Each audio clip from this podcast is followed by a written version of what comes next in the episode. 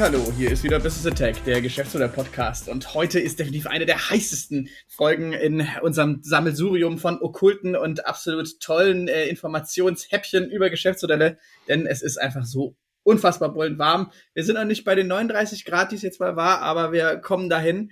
Äh, ich habe den Ventilator neben mir an, ich hoffe, man hört ihn nicht, aber aus seiner äh, kalten Höhle äh, ist mir zugeschaltet der äh, Barbar der Geschäftsmodellen. Hallo Jonas. Hallo. Es sind zwar noch nicht ganz 39 Grad, aber wir haben die 39. Episode. Oh, und äh, willkommen im Land der schlechten Überleitungen, beziehungsweise, aber ja, äh, es äh, so langsam, es, es, es füllt sich. Irgendwann äh, können wir, wir können uns ja jetzt praktisch schon mal überlegen in zwei Folgen, äh, nee, ab der 50. Folge, was wir dann für die 100. machen. genau. Das immer weiterspinnen. Fände ich auch Absolut, absolut, absolut. Ähm, ja, heute machen wir einen kleinen, aber feinen äh, Geschäftsmodell-Talk. Hatten wir lange ja schon, auch nicht mehr hatten wir länger schon nicht mehr. Es ist in der, es ist ja auch eine Menge passiert in der Zwischenzeit. Wir versuchen uns ähm, hörerfreundlich auch äh, kurz zu halten, weil und hörerinnenfreundlich, weil ihr hört das ja natürlich alle beim äh, äh, Joggen, äh, wie ich mir sagen lassen habe, und beim Autofahren und beim ähm, ähm, ÖPNV-Fahren äh, zur Arbeit. Ähm, und deshalb muss es natürlich auch snackable Content sein. Ja, genau. Und wir sind ja dafür bekannt, dass wir uns total allen Podcast-Trends anpassen. Also, äh, genau. Also am Ende der Folge zwei Stunden. Ach shit. Naja, egal. ja. Ähm, äh, also sind Podcasts praktisch auch, sind ja eh gerade so Hype-Thema, ne, Jonas? Ja, also ich würde sagen, die sind schon wieder, ähm, die sind schon wieder, ich würde mal sagen, eher auf dem äh, der Phase der Desillusion. Es gibt schon, ich denke schon wieder den ein oder anderen Podcast, was auch gerade wenn man mal so durch ähm, so diese Podcast-Bibliotheken, Spotify, Apple, was es da so gibt, durchscrollt. Ich glaube, die ersten hören auch schon wieder auf. Es ging mir doch nur um das Hype-Ding mit deinem ersten Thema, dass ich dir hier die, die goldene, die goldene Skischanze der Möglichkeiten, dass du so richtig auf, aber gnadenlos versemmelt. Gnadenlos. Ich, ich habe die äh, anders. Man muss nicht jeden äh, Stückchen, der ihm angeboten wird, muss man nicht sofort annehmen. Ne? Ja, ähm, es ist ja, also das ist ja hier äh, pures Copium. Pures Copium. Ja. Aber du hast recht, das mit den Hypes ist äh, definitiv ein Thema. Ähm, nicht nur in der Diskussion, in der öffentlichen Diskussion über äh, Themen rund um Wirtschaft, in Firmendiskussionen rund um Wirtschaft unter äh, äh, Privatpersonen und so weiter. Nein, es ist tatsächlich ja auch ein Halbthema, was das Thema Geschäftsmodelle anbelangt. Und ich fand ein ganz guter Aufhänger war mal das Thema, ähm, der ein oder andere wird sich erinnern, zu Beginn dieses Podcasts, da war es tatsächlich noch im Hype. Das ist ja mhm. auch schon eine ganze Weile her. Äh, der ein oder andere erinnert sich sicherlich noch an die, die Hochphase ähm, des Venture Capital zu Fluss in die Mikromobilität in die mhm. äh, Rollergeschichten. Da war mal was. Und äh, ich meine, wir haben, äh, ich, also ich will nicht sagen, wir haben Nostradamueske äh, Kräfte oder so, aber wir waren ja dem Ganzen eher immer ein bisschen kritisch äh, äh, zugeteilt. Und es scheint sich jetzt auch so ein bisschen zu bewahrheiten, ne? Absolut. Es sind äh, allein nur in den USA bis dahin schon über 5 Milliarden äh, Venture Capital in das Thema, ähm, in die Top 5 ähm, Scooterfirmen reingelaufen, also Lime, Bird, Tier Mobility, Gogoro, also so diese ganzen ähm, Mikromobility ähm, Scooterfirmen. Und das Interessante ist, dass äh, irgendwie Stand irgendwie letzter Woche oder so ist äh, Bird, glaube ich, noch ähm, 79 Millionen wert. Oh, das ist aber ein leichter Cut. ein ganz leichter Cut. Und was ich halt ganz das Schöne daran fand, ist, dass es halt jetzt nicht nur darum ging, irgendwie so, so ein Hype oder sowas nachzuzeichnen, sondern dass man es halt jetzt wirklich mal äh, wirklich anhand einiger wirklich guter Beispiele, also wir werden den Artikel auch verlinken, dass wirklich mal diese ganze Reise nachvollziehen wollt, ähm, ähm, nachvollzogen wurde.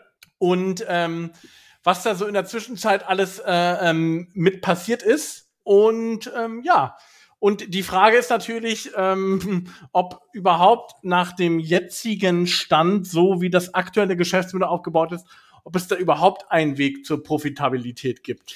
Und das haben wir ja im Endeffekt, wenn ich, genau, das ist ja im Endeffekt in die große Diskussion einerseits, wenn ich sozusagen Teil des ÖPNV in irgendeiner Form sein will, also ich stelle Mobilität bereit im Rahmen einer Stadt oder in einem Mobilitätskonstrukt, weil ich werde ja jetzt niemals anfangen, große Einkäufe mit kleinen Rollern zu machen und so weiter, äh, sondern äh, hat ja dann immer ähm, spezielle Zielgruppen. Und ich glaube, genau das ist das große Problem. Ne? Muss es denn überhaupt profitabel sein? Oder äh, muss man halt vielleicht genau da beim Geschäftsmodell auch wirklich sofort davon ausgehen, gut, ich bin halt irgendwie Daseinsfürsorge und ich muss eine Lücke füllen, die so relevant ist, dass ich auch als sozusagen Substitu Substitu subventionsfähiges äh, äh, äh, Firmending oder wie auch immer, schwieriges Wort, ähm, gelten kann. Ich glaube, das ist doch die eigentliche Frage. Genau, oder? aber dann bist du ja, sobald du das sagst, bist du natürlich komplett aus diesem Venture Case äh, raus. Ja. Weil du natürlich da ähm, eine ganz andere Anpassung hast, dich auch ganz anders an regionale Bedingungen anpassen musst, natürlich auch längst nicht so schnell äh, skalieren kannst. Also das erste, was ja stattgefunden hat, was wir damals, glaube ich, ja auch schon relativ ähm, relativ eindeutig ähm, prognostiziert haben, ist, dass es, kam ja dann erstmal zu einer Konsolidierung. Ne? Ähm, also die Zeiten, wo du wirklich zehn Rollerfirmen hattest, die sind weitestgehend vorbei. Äh, die haben sich alle ähm, gegenseitig übernommen. Das war sozusagen der erste Schritt in dem Markt. Ja. Mhm. So, der zweite Schritt, den in dem Markt, und das ist halt auch ganz interessant, war ja dann dieser ganz große Backslash, ne? In ganz ja. vielen Städten. Ähm, der auch immer noch andauert äh, der immer noch andauert, wobei es erstaunlicherweise es ja auch einige Städte gibt, die einfach auch aufgegeben haben, aber die da wahrscheinlich in der trotzdem nicht so hoch die Relevanz gesehen haben. Genau, dieser Backslash, das würde ich mal sozusagen als eine zweite äh, Phase überschreiben.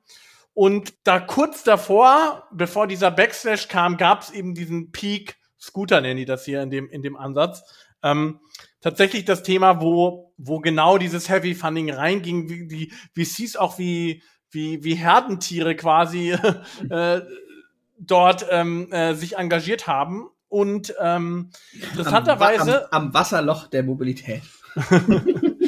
Genau. Und ähm, das Interessante ist tatsächlich ähm, sozusagen, was jetzt sozusagen der, der, der nächste Schritt ist, weil Mikromobilität ist zum Beispiel ja, wenn du zum Beispiel aus einer CO2-Perspektive oder so weiter das siehst, natürlich ist ein Fahrrad oder Laufen immer noch am besten, aber natürlich immer noch deutlich besser als, ähm, also insbesondere immer noch deutlich besser als ein, wenn ich jetzt ein E-Auto nehmen würde oder sowas. Ne? Also mhm. deswegen es ist jetzt nicht es ist jetzt nicht kompletter Quatsch, ja. Die Frage ist halt immer, ersetzt du dadurch andere Fahrten oder nicht, ne? Ja. Also genau, also das Ding ist halt nach wie vor, ich ähm, habe jetzt gerade noch mal nachgedacht, seit wir die letzten Podcasts zu dem Thema aufgenommen haben, wie lange ist das her? Zwei Jahre? Drei Jahre? Mm, ja. Ich habe seitdem einmal mit dir, weil nichts anderes da war und neulich, weil es so heiß war und ich nicht Fahrrad fahren wollte, mir äh, dieses Ding gegönnt und äh, auch währenddessen wieder gedacht, naja, die Dinger braucht eigentlich niemand. Also die Lücke, die sie füllen, außer, also ich meine, wir wohnen in Berlin, das wissen jetzt auch wirklich alle, außer Touristinnen und äh, Jugendliche, die irgendwelche obskuren Zeitdeals äh, abgeschlossen haben und dann eine Monatsflatrate haben, was sehr witzig ist, äh, sehe ich einfach niemand wirklich diese Dinger benutzen. Und das ist jetzt natürlich rein subjektiv. Das ist, mhm. da, damit das ist subjektiv, weil ähm, ja. es gibt insbesondere in Israel und so weiter, es gibt schon einige Länder, wo die relativ stark auch ähm, benutzt werden. Okay.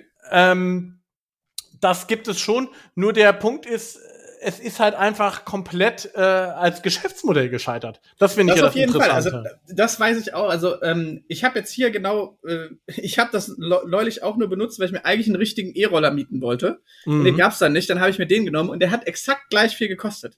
Mhm. Und äh, bei dem einen kann ich wenigstens äh, äh, äh kann ich wenigstens 50 fahren und der andere halt äh, bin ich dann halt so eine, so eine halbe Krücke so. Das ist, wie gesagt, auch sehr subjektive ob, ähm, ähm, ähm, Argumentation hier meinerseits. Trotzdem, äh, das Geschäftsmodell hat ja genau das Problem, was im Endeffekt alle Mobilitätsgeschäftsmodelle dann auch haben. Ne? Also ich kann es nicht so teuer machen, wie ich es eigentlich ähm, machen müsste, wahrscheinlich von damit es profitabel her. wird. Ja. Genau, damit es profitabel wird, weil ansonsten sagen die Leute halt sofort, ja gut, dann nehme ich einfach äh, hier das Fahrrad oder ich laufe oder sonst Oder was. den ÖPNV. Oder den ÖPNV. Ich meine, mit dem 9-Euro-Ticket jetzt, wenn, wenn sie mal die, äh, da sieht man ja, was da möglich ist und wie viel die Leute das dann auf einmal äh, benutzen. Und äh, so skalieren wie den ÖPNV kann ich äh, nicht einfach jedes von diesen New Mobility Whatever Startups, ne? Mhm, mhm. Also, äh, warum ich das äh, so ein bisschen gesagt hatte mit dem Halbgeschäftsmodell. Das, ähm, wir hatten ja jetzt dann auch gesehen, dass mit diesem Quick Commerce, Gorillas und so, das ist das nächste mhm. äh, Halbgeschäftsmodell, was auch schon wieder auf, auf dem Absteigen ist. Das Interessante ist tatsächlich, ähm, finde ich, dass man immer so, what is beyond the hype? Ne? Also mhm. was, was, was sich halt wirklich lohnt, ist, äh, sich immer anzugucken, das haben wir auch schon irgendwie gefühlt fünf Millionen Mal in diesem Podcast gesagt, ja. Aber ähm, wenn du, also eigentlich zwei Sachen, ne? Löse ich ein äh, reales Problem, mhm. ja, ist die eine Sache. Ähm, das ist, aber was, glaube ich, sich tatsächlich auch noch lohnt, ist, ähm, löse ich dieses reale Problem und passt das zu der Erwartung, den ich für mein äh, Unternehmen habe.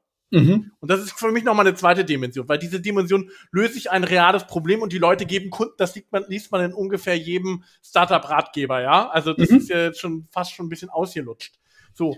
Aber sozusagen, wenn ich fünf Milliarden in so ein Unternehmen reinschmeiße, ja, dann kann ich mir ja eigentlich ziemlich gut ausrechnen, wie viel ich mit diesen Dingern äh, skalieren muss und verdienen muss, ähm, damit das profitabel wird. So. Und da mal bisschen nüchterner drauf zu schauen und sich zu überlegen, geht das tatsächlich? Ja, also geht das nicht theoretisch, sondern geht das tatsächlich? Ich glaube, das ist das ist das wirklich Interessante, weil es ist ja eigentlich ein bisschen schade, weil ähm, ich sag mal nicht unbedingt das Thema Mikromobilität äh, ich sag mal, wir reden ja nicht nur über die Roller, aber so ein vernünftiges Mikromobilität zu haben, auch um äh, eben insbesondere in Ländern, wo der ÖPNV und so weiter nicht so gut ausgebaut ist, zum Beispiel wie in Deutschland oder so, ist es ja eigentlich ein bisschen schade, weil es ja schon, sag ich mal, von der Ökobilanz und so immer noch besser ist als viele andere, äh, ähm, also als die, als, als die klassische individuelle Mobilität mit dem Auto. Mhm, aber also das ist halt trotzdem, ne?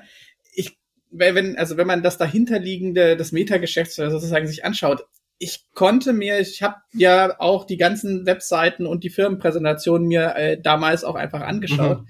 Ich habe bis heute keine überzeugende Vision dieser Firmen gesehen. Also wo wollen sie hin? Sie sagen dann natürlich, wir wollen den, äh, wir wollen den Individualverkehr demokratisieren und äh, bla bla bla, also das, was alle reinschreiben. Aber was sie wirklich damit machen wollen, welches Problem sie lösen, außer wir haben hier einen Zug also zusätzlichen Kanal, das habe ich bis heute nicht gesehen. Den sehe ich auch einfach nicht. Und wenn man ehrlich ist, war, glaube ich, immer nur die, äh, der Gedanke dahinter, wir werden von sowas wie Uber oder so einfach aufgekauft und können dann da integriert werden, weil was ja bei Lime ja der Fall ist. Also ja. oder auch bei FreeNow, also das ist ja glaube ich schon eine Entwicklung, um vielleicht jetzt da auch noch mal den Bogen zu spannen, ne? Also diese Idee zu diesen Multimodalitäts Apps, ich meine, da habe ich früher sogar schon Studien zu, gemacht, das ist schon zig Jahre her, eine eigene Studie zu gemacht zum, zum Thema intermodaler intermodalen Verkehr und das sieht man ja jetzt schon, ne? Dass es ja jetzt sozusagen Apps gibt, wo du im Prinzip alles machen kannst. Ne? Du kannst äh, Fahrräder, Roller, äh, Taxis, äh, dann ja, Ride-Hailing, also wo du wirklich alles miteinander kombinierst. Und da kann man natürlich dann aber die Frage stellen, ja, also wie da ähm, reicht das sozusagen aus, um, ähm, also wie hoch ist tatsächlich, wenn du da nicht irgendetwas hast, was dich besonders abgrenzt, dann hast du natürlich auch wieder das Problem, dass du äh, da, dass du sozusagen ähm, ja entsprechend irgendwie nicht auf die Nutzer oder Nutzerinnen irgendwie nur einen Hauch von Attraktivität auslöst. Die gehen dann da immer nur rein, wenn wieder irgendeine Gutscheinaktion ist oder so. Ja, auf jeden Fall. Also ich meine, das ist halt genau das. Und ich glaube, du hast ja in, in dem Fall in Mobilität, und das hat mir ja auch schon mal gesagt, du hast immer in irgendeiner Form was Standardisiertes, weil du musst mhm. immer in das System, das ähm, Verkehrssystem eingebunden werden. Du kannst ja nicht auf einmal sagen, ich fliege jetzt, weil da bist du sogar halt auch in dem nächsten System, nämlich dem Luftfahrtsystem, das auch mhm. komplett durchreguliert ist. Ich glaube, die Frage, die man sich dahinter stellen muss, ist halt wirklich, wie kann ich denn eigentlich bei hochregulierten und ausdifferenzierten Märkten, die es ja jetzt schon gibt, äh, wie kann ich eigentlich da ne, genau aus dieser aus diesem Commodity-Anbieter fallen Dings rauskommen? Das war äh, das äh, Wort, das ich mir übrigens patentieren. Ähm, äh, aber ich glaube, das ist genau die große Frage. Und ich glaube, das kannst du halt nur im Verbund mit anderen. Da müsstest du vielleicht wirklich noch mal eigentlich immer nur in der Abmischung mit anderen Dienstleistungen kannst ja, du da was machen. Zum also Beispiel könnte ich mir vorstellen, dass man das Ganze macht, ähm, indem man sowieso dort stattfindet, wo die Nutzer sowieso sind und ihre Mobilität äh, suchen. Mhm. Äh, zum Beispiel könnte ich mir vorstellen, dass man das auf Apps machen könnte wie Google Maps. Ach so, äh, das war jetzt äh, also eine ne, ne, so, ne solide gute Überleitung. Also besser als vorher, aber äh, schon auch bisschen Holzhammermäßig. Aber genau, ich glaube, in dieser Kombination zum Beispiel, ich hätte jetzt zum Beispiel eher an ähm, Kurierdienste gedacht, dass man das damit machen könnte, was aber genau auch mit Google Maps kommt, weil äh, Google hat ja nicht jetzt, sage ich mal, wie äh, Facebook, äh, beziehungsweise Meta muss man es jetzt ja nennen, hat sich ja noch gar kein so großes Hype-Thema ausgesucht, äh, was vielleicht auch nicht die dümmste Strategie ist, aber äh, Google hat einfach, sage ich mal, zum aktuellen Zeitpunkt sein aktuelles Geschäftsmodell relativ ausgereizt sie können nicht noch mehr dominieren, was die Marketing angeht. Amazon greift an, was ähm, Produktsuchen angeht. Äh, sowas wie äh, Booking.com ist jetzt halt im, im Bereich Ferien und äh, irgendwelche Hotelzimmer oder sowas suchen schon einigermaßen aussaturiert. Das heißt, die brauchen jetzt auch einen neuen Kuchen. Jonas, was haben Sie denn noch, was Sie noch nicht so richtig monetarisiert haben, was wir aber alle nutzen? Ja, eigentlich ganz schön, dass wir es bisher noch nicht so monetarisiert haben. Ja. Ähm, eigentlich das Thema, was dahinter steht, hinter Google Maps, ist ja lokale äh, relevante Suche. Ja, also sie haben, würde ich schon sagen, mit Abstand ähm, das beste äh, Kartenmaterial, sich auch über Jahre tatsächlich aufgebaut. Die, und das Wichtigste, einfach die meisten Daten äh, praktisch äh, Genau, die meisten POIs nennt man das in der Navigationslogik, die meisten Point of Interest sozusagen. Und halt, jeder, jeder hat, jeder, der die Maps-Apps nutzt oder ein Handy von, äh, wo Android läuft, was ein Großteil der Menschen sind, gibt ja auch Daten rein. Auch wichtig, super wichtig. Live-Daten. Ja. Also die haben mit Abstand die meisten Bewegungsprofile, mit Abstand die meisten Möglichkeiten. Also die Auswertungsmöglichkeiten sind schlicht äh, unbe unbegrenzt, ja. Also wenn du darüber nachdenkst, die kennen exakt die Auslastung, wie, ähm, das zeigen sie ja mittlerweile ja auch an, ähm, wie Orte besucht werden. Sie wissen, äh, können extrem somit die besten Stauprognosen machen.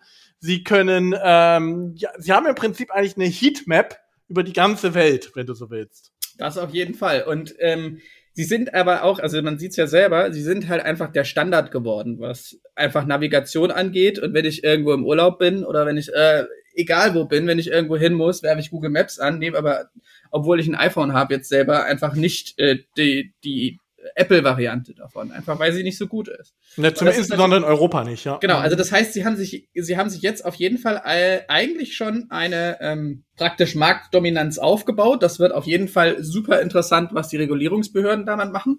Man darf jetzt nicht davon ausgehen, dass sie äh, dass den Braten vorher riechen und das mal wirklich regulieren. Auf lange Sicht werden das, glaube ich, dann öffentliche Daten werden, weil sie so, weil sie irgendwann zerschlagen werden müssen. Aber das ist eine andere Diskussion für einen anderen Tag. Ähm, ich glaube halt einfach, ne, du, die, die haben ja diesen Super-App-Ansatz dann im Endeffekt, den du ja auch in China hast. Also was sie jetzt gerade vers so versuchen zu integrieren, ist einerseits Authentifizierung. Den haben sie nicht, den, da, da wollen sie es hin entwickeln. Ja, also intern haben sie den. Hm. Extern können sie das natürlich nicht sagen, weil die Regulierer jetzt schon ganz hinschauen. Und wenn die halt sagen, wir wollen der, im Endeffekt wollen die ja aus der Meta-Perspektive hat Meta ja ihr Metaverse als äh, äh, Schnittstelle zur digitalen Welt und äh, zwischen der physikalen Welt äh, in dem Sinne in irgendwie praktisch geschaffen oder als Ziel sich aufgemacht. Sie wollen das jetzt einen Ticken cleverer machen, wie ich finde, nämlich ohne dass du unbedingt eine VR-Brille brauchst. Das ist dann optional, kannst du auch machen, aber du willst praktisch mit dieser App deine Schnittstelle werden. Du, also, sobald du irgendwo bist, sobald du dich orientierst, kannst du gucken, wo bin ich, siehst du, was es ist, kannst dann in dieser App bezahlen, kannst einfach alles sofort in-house abwickeln und im Endeffekt nimmt sich Google dann halt einen Share. Sie könnten dann, wenn es dumm läuft, weil ich sehe das Ganze sehr kritisch, leider sehe ich auch nicht wirklich eine Möglichkeit, wie man es abwenden kann, weil sie halt im Endeffekt so viel UserInnen Nutzen bieten. Äh, sie könnten dann halt im Endeffekt wirklich der One-Stop-Shop für ähm, das digitale Erleben in der physikalischen Welt werden. Ist mhm. das einigermaßen verständlich ausgedrückt worden von mir? Nein. Ähm, aber ähm, dann es mach's doch auf besser. jeden Fall eine gute. Men ja, ich würde sagen, sie sie haben ausgehend äh, von einer Karte legen sie jetzt noch mal einen Layer auf diese Karte drauf für die äh, für sämtliche Art von Services, die man sich nur vorstellen kann. Ja? Damit haben sie ja schon angefangen und es werden jetzt kommen jetzt immer mehr Puzzleteile ähm, dazu. Ja, also los ging es natürlich dass man ähm, in einigen Städten schon Tickets darüber buchen kann, dass man natürlich äh, diese ganzen Prognosen hatte, ja, dann das ganze Thema Check-in, ja, also ähm, dass man genau wusste, dass in welchem Kontext man sich befindet. So und jetzt ähm, ist natürlich der der nächste konsequente Schritt, was du schon gesagt hast, ist das eine zum Payment natürlich, ne? Also dass jederzeit, wo ich in irgendeiner Form in eine Interaktion trete, weil Google, das Google ja eh schon weiß, dass ja. ich da bin, das habe ich ja schon äh, bereits mitgeteilt. Und ich denke, was natürlich auch noch ganz äh, extrem kommen wird, ist das ganze Thema Optimierung. Also dieses ganze Thema Empfehlung, mach doch noch das und mach doch noch das, mach doch das, was sie ja ohnehin schon mit ihrer Google-Suche machen. Der ganze Google-Algorithmus funktioniert ja so.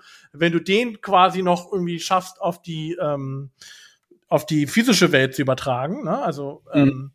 Dann ist es, glaube ich, äh, ähm, sehr erfolgsversprechend. Sie müssen es halt sehr zurückhaltend machen, ne? Sie können es halt nicht, sie müssen halt vorsichtig vorgehen und sie gehen ja. auch vorsichtig vor. Genau, weil, äh, wie gesagt, also, aber ich meine, wenn man das weiter, dann wird das halt äh, echt eine, eine Hausnummer, weil du kannst halt dann, wenn, also meine Prognose ist ja seit langem, der wirkliche Gamechanger werden ähm, zum Beispiel Kontaktlinsen sein, die über Körperwärme angetrieben werden, mhm. die dann einfach praktisch äh, einen Schirm in dein Blickfeld projizieren, um dann äh, praktisch dir eine Navigation, während du läufst und so weiter, all das geben zu können.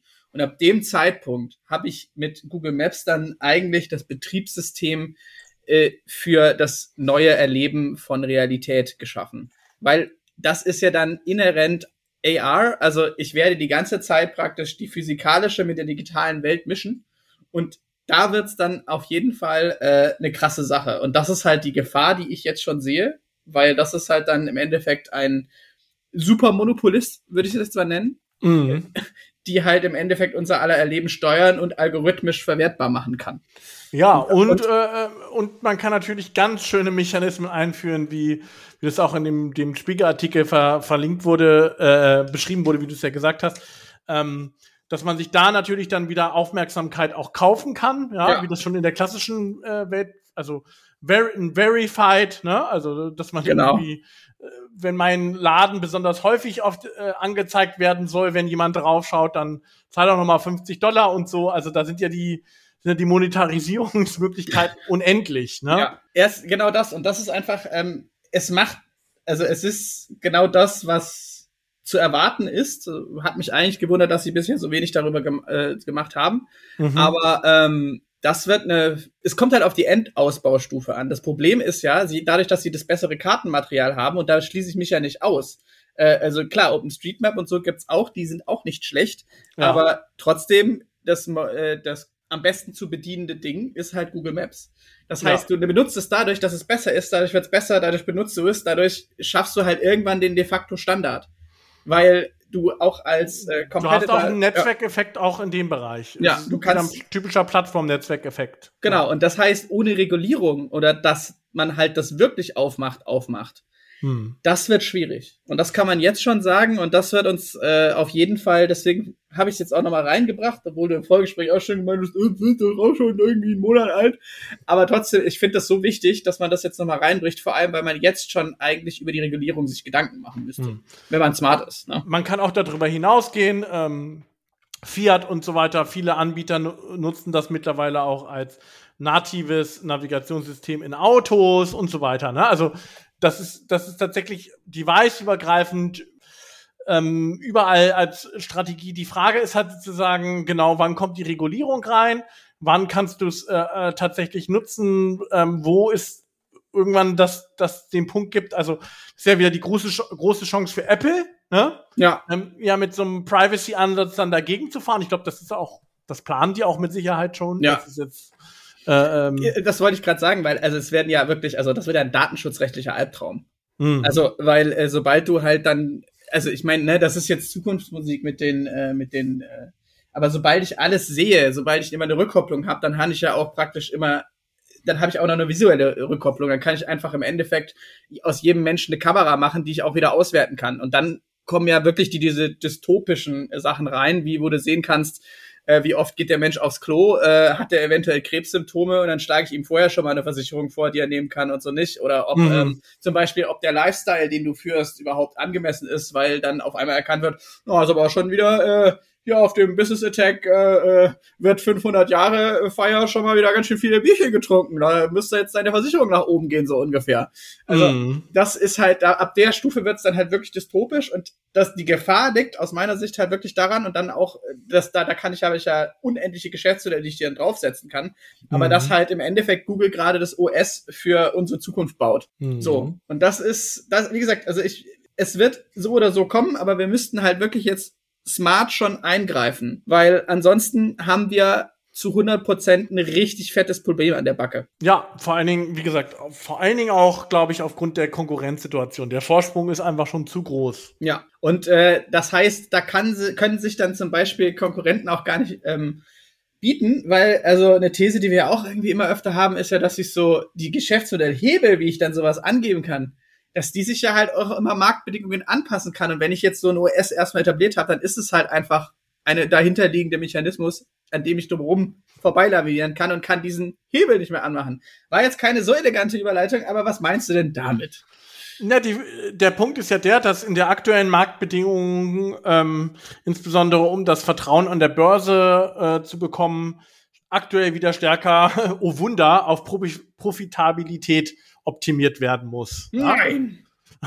Und, wie du sagst, ähm, das äh, geht ist natürlich immer auch, äh, um mal wieder auf den äh, äh, Gartner Halbcycle zu verweisen, dass ja für äh, emergente Technologien, die unterliegen natürlich dann ähm, und äh, gewissen zeitlichen Dimensionen und ist das ja auch wieder bei Geschäftsmodellen der Fall. Und wenn jetzt gerade wieder auf Profitabilität optimiert werden muss, gucken sich natürlich genau Big Tech gerade alle ihre äh, aktuellen ähm, Geschäftsmodelle an und überlegen sich, was kann ich da noch raussqueezen. Und ich finde das immer ganz interessant, ähm, weil sozusagen vor ein oder zwei Jahren hättest du gesagt, ich möchte einfach erstmal jetzt hier noch viel mehr Nutzer einwerben. Aber irgendwo ist ja dann. Und NutzerInnen. Und Nutzerin, aber irgendwann ist ja die, die Skalierung erreicht, ne? Genau. Und, ähm, das finde ich, also zu dem Thema ähm, Geschäftsmodellhebel, ähm, da sagen wir ja auch immer, dass es sie wichtig ist, äh, wenn wir jetzt zum Beispiel wieder das Business Model Canvas vor Augen haben, dass es diese Geschäftsmodellhelbe in allen neuen Dimensionen geht, ja. Also,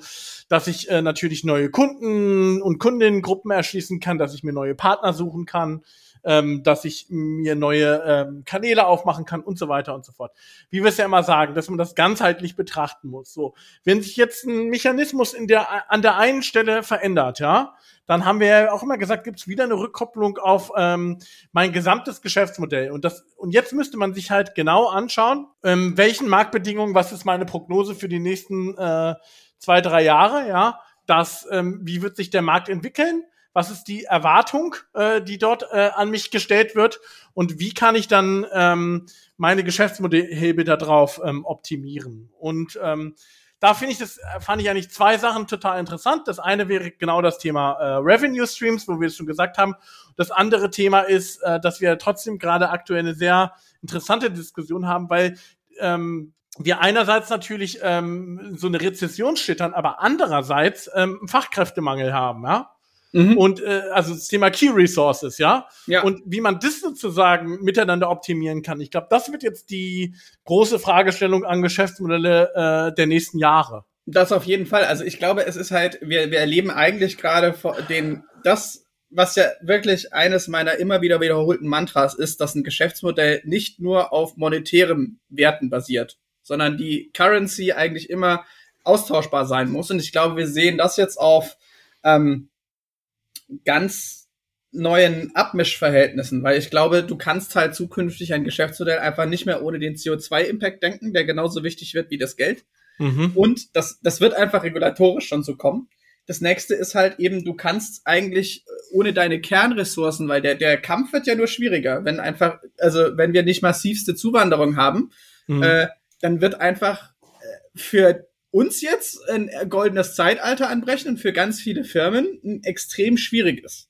Ja. Und das heißt, auch diese Komponente ist, dass ich zum Beispiel wirklich sowas wie, ich muss ein gutes Umfeld und ohne ausbeuterische Verhältnisse äh, meine, meine, mein Wertversprechen erfüllen. Das wird zentral werden. Weil, oh Wunder, schau dir doch einfach an, unser Wirtschaftsmodell, das hat bisher auf äh, billiger Energie aus Russland und Ausbeutung von Menschen in, äh, in gewissen Teilbereichen gedenkt. Und jetzt schauen wir uns an, wo gerade die meisten gesucht worden. Das hat entweder mit dem einen oder, also die Fachkräfte haben fehlen vor allem natürlich da äh, in den Branchen, die einfach beschissene Bedingungen geliefert haben. Das kannst du dir in Zukunft einfach nicht mehr leisten.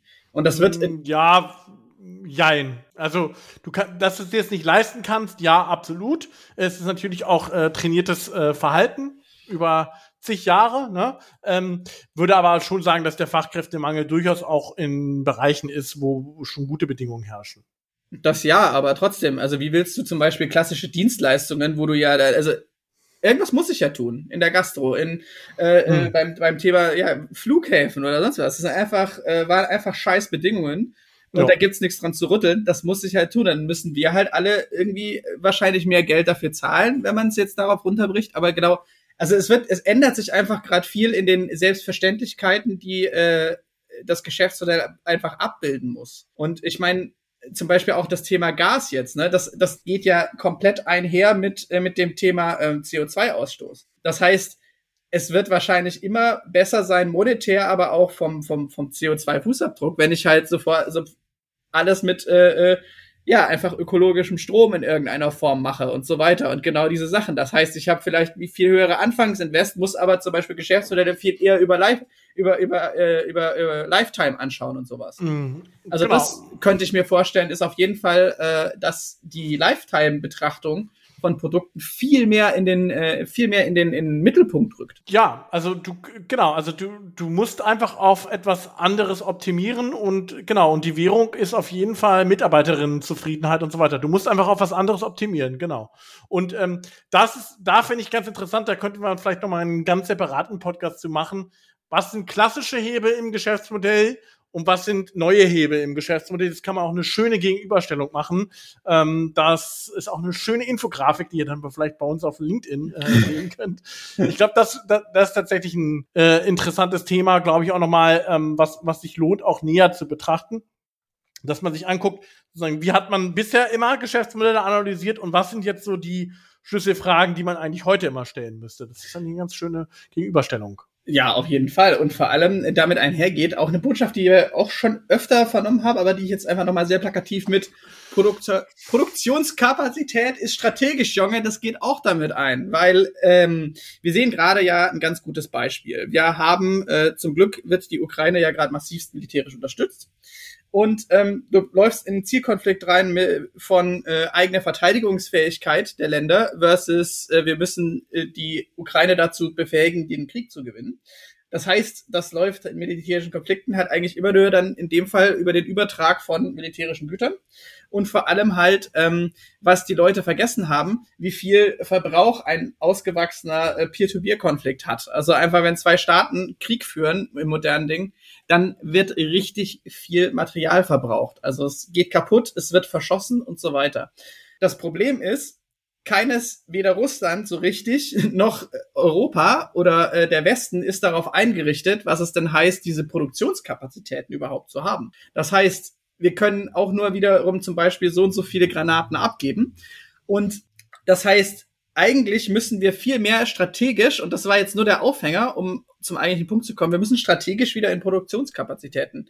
Ähm, Eine sogenannte strategische Reserve? Oh ja, das, das, ja, das könnte man auch sagen. Ich mag das Wort nicht so, aber ja. Und ich glaube, das wird zum Beispiel, wenn man jetzt an Chips denkt, das muss viel mehr gedacht werden an halt auch in unsere alltäglichen Businessmodelle in der in dieser ganzen Geschäftswelt, weil wir sehen jetzt gerade, wir haben äh, mit nachdem Nancy Pelosi äh, in Taiwan war, haben wir jetzt die äh, äh, sind die Chinesen mal wieder durchgedreht äh, und tun Sachen, wollen jetzt eventuell Taiwan blockieren. Das ist gerade alles im, äh, im, in der Mache und läuft in Realtime ab. Deswegen kann ich da jetzt nicht großartig irgendwas zu sagen.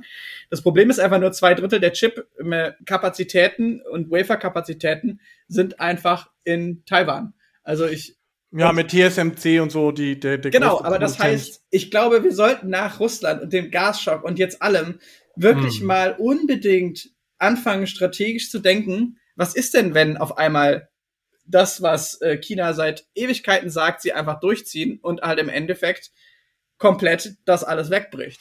Ja, jetzt würde ich das ganze Konzept mal ein bisschen ähm, kritisch hinterfragen wollen, weil das ähm, in der Regel meist dann nicht wirtschaftlich haltbar ist. Dazu möchte ich mal ein konkretes Beispiel nehmen, ähm, damit es nicht so abstrakt ist. Ähm, zum Thema strategische Reserve kannst du dich vielleicht erinnern am Jahr 2020, gar nicht so lange her. Wir hatten eine Pandemie. Ja. In der Pandemie haben wir festgestellt. Ist, stimmt, die ist ja jetzt vorbei. Also. Äh, genau. Haben wir festgestellt, äh, oh Wunder, wir können keine Masken produzieren. Ja? Ja, und das wurde so. dann versprochen, dass äh, dann wurde das ja. versprochen, äh, dass hier Kapazitäten aufgebaut wurden. Und, äh, oh Wunder, Sebastian, es wurden auch Kapazitäten aufgebaut. Aber sie ja? sind nicht mehr da. Sie sind nicht mehr da, weil es sich nicht gelohnt hat. ja. Nein, das war. Das ja. Es wurde innerhalb von kürzester Zeit, ähm, und äh, das kannst du für ganz viele Beispiele sehen, die strategische Reserve, das ist immer ein theoretischer Gedanke von Politikwissenschaftlern, der dann auch, und dann machen die Firmen das, und die Firmen, die sich bisher ähm, äh, darauf verlassen haben, auch auf Zusagen von Regierungen und so weiter, dass sie ja angeblich total sicherheitskritisch sind und total wichtig sind und so weiter, ähm, verlieren dann in dem Moment, wo dann sozusagen die Maske für 50 Cent wieder auf den Markt kommt, ja, die woanders für 2 Euro produziert wurde. Und ich sag dir das, äh, das wird bei den Chips äh, ganz genauso wieder sein. Da wird irgendein Werk dann äh, in Polen und so weiter hochgezogen, ja, und sobald sozusagen der Weltmarkt sich wieder ein bisschen entspannt und wieder billigere Chips kommen, ist das sofort wieder weg. Und das Unternehmen, was First Mover war bei der strategischen Reserve, wird gnadenlos abgestraft. Dadurch, dass sie strategisch gedacht haben. Das kann sein, aber genau da kommt doch auch die Politik mit ins Spiel. Und das heißt ja zum Beispiel, wenn ich jetzt ans Militär denke, dann heißt es, ich meine, der Militär also, ist jetzt nochmal ein Sonderbereich, würde ich sagen. Ja, aber das ist ja genauso, genau da kommt's her und so müssen wir aber denken. Und wir können ja zum Beispiel, das hat ja alles miteinander zu tun. Wir können ja ohne Chips einfach heutzutage wirklich gar nichts mehr bauen, was irgendwie Hightech ist. Du kannst eine Kanone bauen ohne Chips, aber dann hast du. Nee, äh, auch nicht. Doch, das geht. Eine Haubitze kannst du noch bauen, dann hast du. Ja, aber, aber du kannst sie nicht verschießen dann. Doch, klar, das geht auch, aber ob Unpräzise. Die trifft, ob die dann trifft, das weiß man dann halt eher nicht. ja, okay. Also das geht. Also bei Haubitzen geht's noch, bei Panzern geht's schon nicht mehr nicht mehr. Und ich meine, es geht ja jetzt auch gar nicht um die Hightech-Chips, sondern es geht ja auch wirklich um dumme Steuerchips für Waschmaschinen etc. etc. Und ich meine, das ist dann Daseinsvorsorge von eines eines Staates und dann sollen die halt einfach, äh, wir haben zum Beispiel super viele alte Kapazitäten, dann musst du halt einfach sagen, gut, das ist die Lagerfläche, das machst du rein, die Lagerkosten, die ihr habt, die könnt ihr halt weitergeben, wir bezahlen das zum Beispiel. Und das kann ja wirklich sein für, äh, du kannst natürlich nicht für alles eine strategische Reserve haben, das geht halt leider nicht. Aber trotzdem kannst du zum Beispiel darauf achten, dass du eine ähm, Produktionsstraße nicht zumachst. Zum Beispiel, wenn es jetzt ins Militär geht und so weiter. Oder dass du halt, es geht ja auch dass, dass du das, also dass du in den Plänen dann, wenn es um kritische Infrastruktur und so weiter gehst, dass du zumindest Hochfahrpläne hast. Solche Sachen. Wir müssen einfach wieder anfangen. Für genau kritische Infrastruktur und so gekauft, ja. Das ist dann letztlich auch etwas, was eine Volkswirtschaft für sich äh, tragen muss. Das ist Teil des Risikomanagements, würde ich dann mal sehen, ja. Ja, aber für privatwirtschaftlich natürlich schwieriger. Trotzdem, äh, ich meine, wir sehen ja gerade, was auf einmal passiert, wenn strategische Ressourcen nicht mehr da sind. Das heißt, ich muss zumindest anfangen, sofort die Schublade aufzumachen und äh, keine Ahnung, ich bin diversifizieren. Gla diversifizieren oder ich bin Glasunternehmen. Ich habe vorher mal durchgerechnet im Sinne von äh, wie wie wie, wie wenig Gas kann ich verbrauchen, damit meine Produ äh, damit dann nicht alles voll mit Glas äh, äh, verklebt ist und ich die Maschine wegmachen muss. Also äh, das Denken in Szenarien, dass ich das wirklich wieder, dass ich wirklich wieder auch in solchen Szenarien wie Krieg oder halt eben China geht gegen Taiwan vor. Wir haben wir haben auf einmal zwei Drittel der Chips nicht mehr. So klar, mhm. dann ich meine, Chipfertigung, da hat man jetzt auch schon ein paar Podcasts zu, ist nochmal eine völlig eigene Sache wegen der Komplexität und so weiter. Das ist ja auch so ein bisschen die Lebensversicherung von Taiwan, warum sie das bekommen. Ja, vor allen Dingen, wenn du heute anfängst, eine ja. strategische Reserve anzulegen, äh, äh, Produktionskapazitäten für diese, keine Ahnung, 16 Millimeter Nanometer Chips, dann bist du in zehn Jahren fertig, ne? Ja, ich, klar, aber das kann ja, also es Oder geht eher ja jetzt, 15. Genau, aber es geht doch viel eher darum, dass Firmen jetzt und auch um ihr Geschäftsmodell irgendwie äh, noch durchführen zu können, einfach anfangen müssen, jetzt mal wirklich kritisch sich das anzuschauen. Das heißt, in genau diesen Szenarien zu denken. machen Sie, machen Sie. Also das Interessante ist, ähm, gibt's ein, kann ich dir mal so einen schönen Twitter-Account zuschicken, wo jemand sagt immer, es gab ja die jetzt diese ähm, die Ansage, dass sozusagen, wenn weniger Gas und so weiter kommt, ja, was kannst du machen, was kannst du substituieren? Und der äh, da wurde immer, haben immer die einzelnen Firmen und die Wirtschaftsverbände und so gesagt, wir können gar nichts machen, wir können ja. gar nichts anpassen, wir haben keine Chance, ja. Und oh Wunder, es geht, wenn ja, man will. Natürlich geht's, wenn man will, aber ich meine, das ist halt, wie gesagt, wir müssen nur halt weg, also wir müssen einfach weg von dieser äh, äh, Just-in-Time-Denke, sondern wir müssen halt wieder wirklich, ah, das, ich hasse dieses Wort, aber ganzheitlich. Selbst die von dir äh, benannten Glashersteller konnten plötzlich 15% Gas und sowas einfach. Oh, das ist ja, das es, ist ja, oh nein, was? Wir es kennen, geht, oh, wenn man was? will. In der Not geht Sachen, das ist ja, und dann ohne vorherige Betriebsprüfung und Bürokratie, das ist ja krass trotzdem.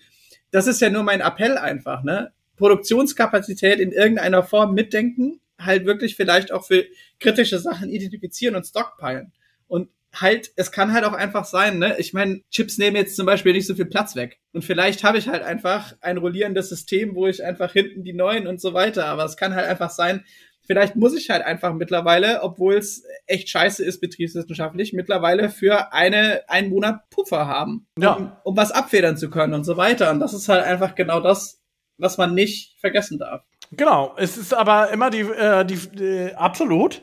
Ähm, das ist, das macht auch Sinn, auch dieses, ähm, die, die, die Reserven und die Just-in-Time und so, wird halt in dem Moment dann immer kurzfristig abgestraft, äh, wenn der Konkurrent das sozusagen nicht hat und dadurch geringere Stückkosten hat, ne? Das ist halt immer das Problem mit dem Kapitalismus dabei das, ja gut, dass Kapitalismus ein eigenes Problem ist, ist eine andere Diskussion. Aber, also ich glaube. Jetzt kriegen wir wieder eine, ja. äh, jetzt kriegen wir wieder eine E-Mail. Ähm, ich werde jetzt nicht sagen von wem, aber jetzt kriegen wir wieder eine E-Mail.